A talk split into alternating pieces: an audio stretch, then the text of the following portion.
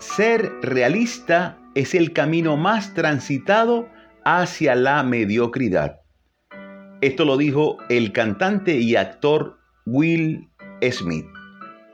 Y la persona realista es la que solo se ajusta a lo lógico, a lo racional y por supuesto a lo real.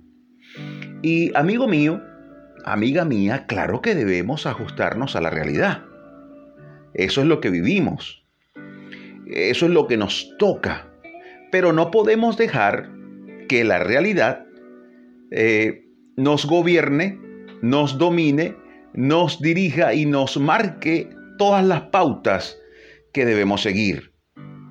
Y no olvidemos que la realidad trae de todo.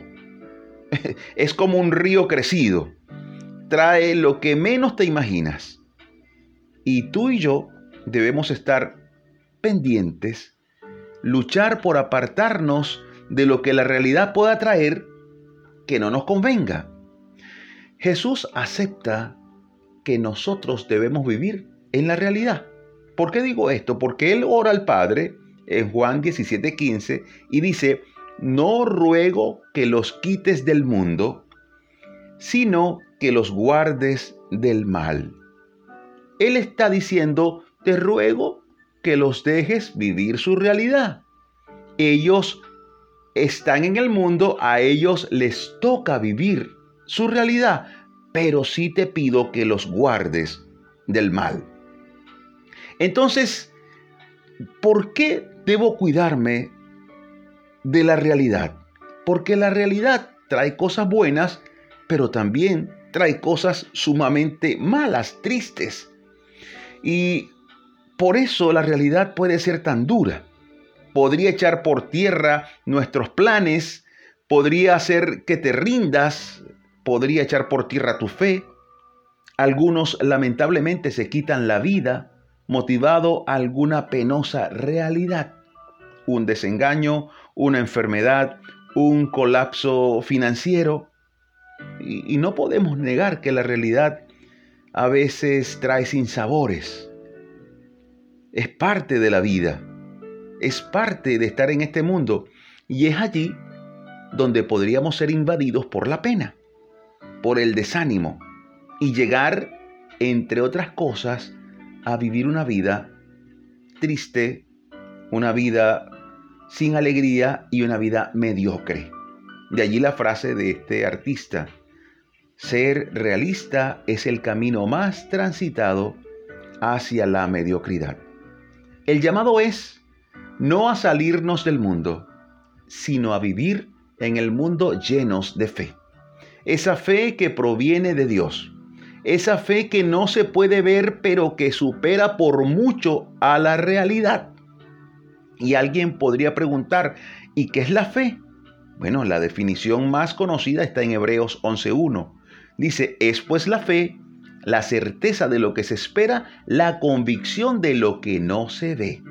¿Y qué es la realidad? La realidad es lo que se ve, lo que sí se puede ver.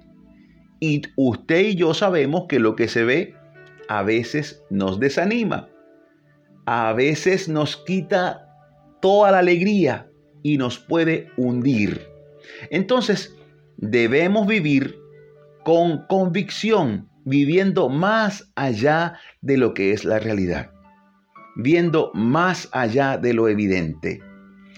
Alguien dijo, quien mira solo lo que está ante sus ojos, el tal es verdaderamente ciego. ¿Qué te parece?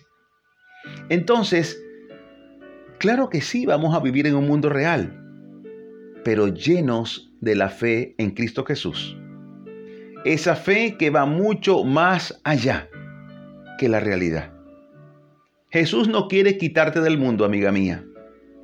No quiere sacarte del mundo, que seas un ser espiritual solamente y ya eres un ángel. No, no, nada de eso. Él quiere que vivas en el mundo. Pero, al igual que quiere eso, quiere librarte del mal. Y el mal comienza cuando no tenemos fe. Vivir sin fe, eso es algo totalmente desagradable. Y sin fe es imposible agradar a Dios. Así que debemos vivir la vida, la realidad, pero llenos de fe.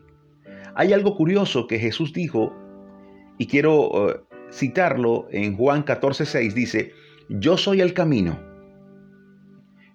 soy la verdad y soy la vida.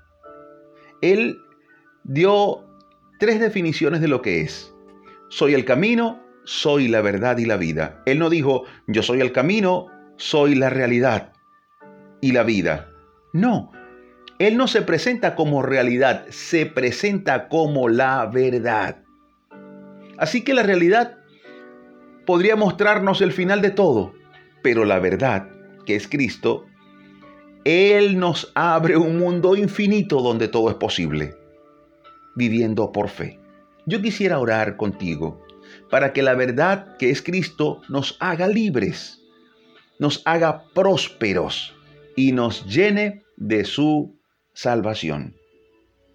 Quisiera que repitas después de mí estas palabras. Señor de la fe, Señor de la verdad, hoy clamo a ti. Deseo vivir a plenitud en este mundo, en este mundo donde tú me has puesto. Quiero hacerlo lleno de fe, lleno de esperanza. Sé que la realidad está allí, pero yo decido vivir en la verdad.